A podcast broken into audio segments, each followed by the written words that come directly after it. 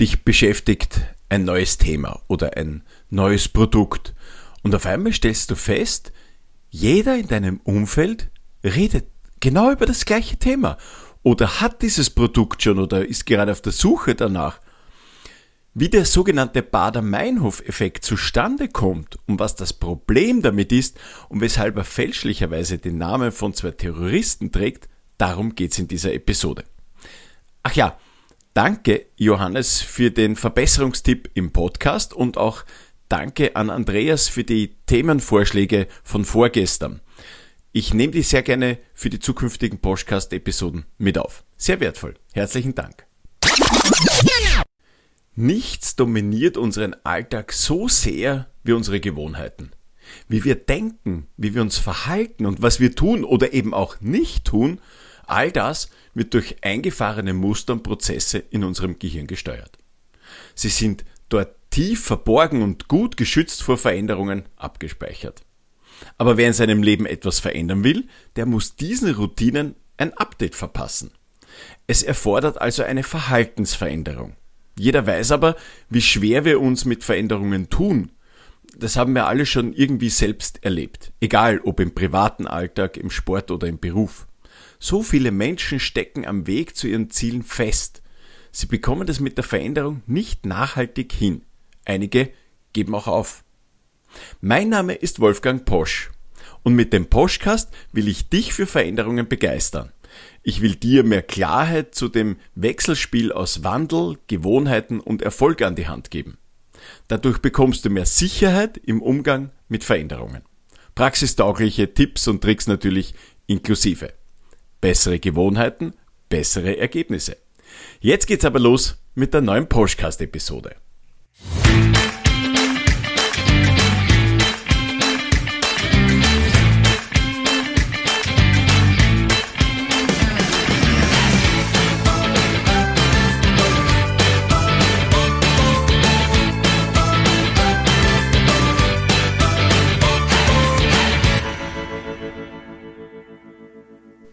Man könnte eigentlich irgendwie sagen, ich bin auf den Hund gekommen.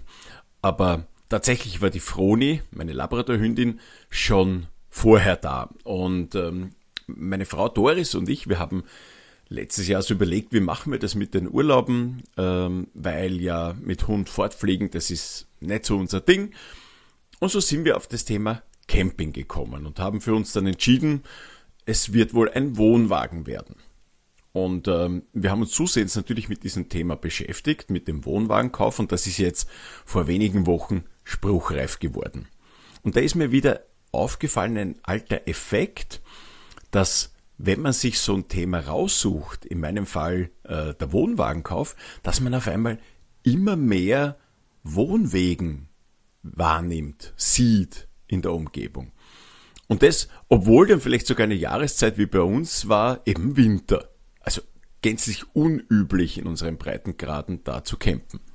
Trotzdem haben wir das aber gesehen. Wir haben auch immer mehr Menschen in unserem Umfeld wahrgenommen, die campen. Und dann fragt man sie irgendwann einmal, sag, waren die vorher eigentlich auch schon da? Und dir ist es sicherlich auch schon mal bei irgendetwas Ähnlichem so ergangen, vielleicht als du dir ein neues Handy, Smartphone ausgesucht hast oder Ausschau gehalten hast danach und auf einmal tauchen immer mehr Menschen im Alltag, im Umfeld auf, die genau dieses Smartphone haben, ähm, das man sich selber da aussucht. Das nutzt natürlich die Werbung äh, schamlos aus. Das ist aber auch im beruflichen Umfeld ähm, natürlich genau das Gleiche. Also ich denke jetzt zum Beispiel, da bekommt jemand äh, das Recht, sich einen neuen Firmenwagen auszusuchen und du sagst dir, ja, ich möchte diesmal echt was Exklusives haben. Ich suche mir ein Elektrofahrzeug aus. Und ähm, bist ganz stolz auf diese Entscheidung und dann die Wochen danach stellst du fest, es fahren eigentlich schon ur viele andere KollegInnen auch schon E-Autos und du wolltest doch eigentlich so exklusiv sein und dann denkt man sich irgendwie, haben wir dir das zu Fleiß getan? Ähm, und da fragt man sich natürlich dann, was steckt denn da dahinter? Hinter diesem Phänomen steckt der sogenannte Bader-Meinhof-Effekt. Die Namensgeber sind der Andreas Bader und die Ulrike Meinhof, zwei deutsche Terroristen aus den 1970er Jahren, die mit dem Phänomen oder dem Effekt eigentlich gar nichts zu tun haben. Denn entstanden ist äh, diese Wahrnehmung 1994 von Terry Mullen, der im St. Paul Pioneer Press ähm, seine Beobachtung damals erstmals beschrieben hat. Und er beschreibt auch dort drinnen, dass er die Namensgebung äh, für diesen Effekt zufällig gewählt hat. Also da gibt es auch keine weitere Begründung da dafür. Und dieser Bader-Meinhof-Effekt, äh, dieses Phänomen, gehört zur sogenannten Gruppe kognitiver Verzerrungen. Vielleicht hast du das schon mal gehört, möglicherweise eher in der englischen Variante, da nennt man das Bias, also so ähm, ja, Wahrnehmungsverzerrungen oder verdrehte Wahrnehmungen unseres Gehirns. Ein Bias ist an sich nicht wirklich ein Problem, ähm, man sollte sich aber trotzdem bewusst sein, dass diese, diese Verzerrung im Unterbewusstsein dauerhaft oder in entsprechenden Situationen wirkt. Und ähm, wir werden uns auch in der Zukunft jetzt äh, sicherlich mehr mit solchen kognitiven Verzerrungen im Podcast einmal auseinandersetzen. Die Grundlage dazu bildet nämlich unser Gehirn und das Gehirn ist ein wirklich exzellent perfekter Mustererkenner. Und zwar erkennt das Gehirn schon lange, bevor uns etwas bewusst ist, diese Muster heraus. Man kann so sagen, das Gehirn filtert etwa 90 Prozent unserer wahrgenommenen Signale heraus und lässt nur wenige in der Wahrnehmung über und das sind äh, üblicherweise Themen, die eben gerade für unser für unseren Alltag jetzt relevant sind. Der Rest wird davon unterbewusst verarbeitet. Also das ist nicht weg, sondern wird trotzdem verarbeitet. Und diese, die Basis für diesen Bader-Meinhof-Effekt sind eigentlich vier andere Biases, ähm, die, die den zusammensetzen. Und da ist zum Beispiel einmal die sogenannte selektive Wahrnehmung. Ähm, das kennt vielleicht der eine oder andere auch unter der Begrifflichkeit Priming. Also das heißt, unser Gehirn geht her, eben aufgrund dieser Fähigkeit, Dinge wegzuschalten und lässt nur durch, was in entsprechender Häufigkeit und Wichtigkeit für unser, für unseren Alltag, für unser Wohlbefinden, für unser Überleben äh, sichergestellt ist. Also diese selektive Wahrnehmung. Dazu kommt dann noch das sogenannte Confirmation Bias. Das werden wir sicherlich in einer späteren Folge irgendwann einmal tiefer behandeln. Da geht es darum, dass wir als Menschen die Erlaubnis suchen, etwas tun zu dürfen. Also das, äh, dass wir eben brav handeln. Ja? Und dieses Confirmation, also das Bestätigen, da suchen wir die Bestätigung, etwas tun zu dürfen. Dann gibt's dazu noch den sogenannten Social Proof. Ist auch ein Bias.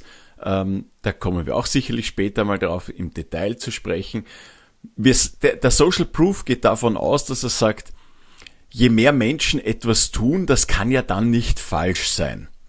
Ähm, und da suchen wir auch erneut wieder die Bestätigung, dass wir äh, ja nicht vollkommen kirre sind. Und dann gibt's noch den Mere Exposure Effekt, der da unten drunter liegt, ähm, der eben die Interpretation der Darbietungshäufigkeit, nennen wir das einmal so gestelzt, ähm, beschreibt. Und diese vier Effekte subsumieren sich dann eben zu dem Bader-Meinhof-Effekt. Und das sind natürlich dann im Marketing oder vor allem im Neuromarketing wesentliche Tools, um die Kunden zu steuern. Ähm, also auch im, im Online-Marketing natürlich unglaublich beliebt. Was kann man da also so zusammenfassend über den Bader-Meinhof-Effekt sagen? Es hat ihn sicherlich schon jeder mal irgendwie erlebt, egal ob beim Autokauf, beim neuen Smartphone oder auch im Business, wenn es um irgendwelche erfolgsversprechenden Methoden geht, ähm, dann taucht es auf einmal ganz oft vor dir auf.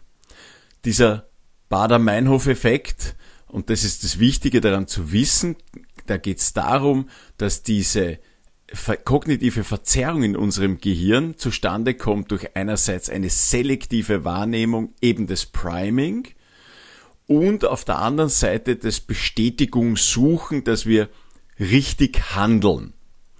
Und deshalb sollte man da auch immer aufpassen, wenn du das Gefühl hast, dass auf einmal das, was du dir aussuchst, positiv wie negativ auf einmal sehr oft vorkommt, dann hängst du genau in diesen Effekt fest mit sehr hoher Wahrscheinlichkeit.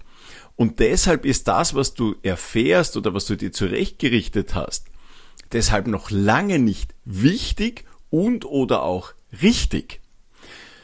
Mein Tipp da an der Stelle ist, wenn du in dieser Situation steckst, suche bewusst, wirklich ganz bewusst nach Alternativen und challenge deine Wahl. Ähm, du kannst möglicherweise trotzdem beim gleichen Ergebnis ankommen, aber dann hast du es dir bestätigt, dann ist deine Wahl wirklich so getroffen. Oder eben, du bist irgendetwas auf den Leim gegangen und hast auf einmal ähm, diesen Fokus eingenommen, das unbedingt haben zu wollen. Und dann ist halt einfach die Beurteilungsmenge, die muss man halt dann einfach korrigieren. Ich hoffe, das war heute wieder einmal hilfreich, weil wir sind schon wieder am Ende dieser Episode angelangt und ich sag an der Stelle wie immer Danke für deine Zeit.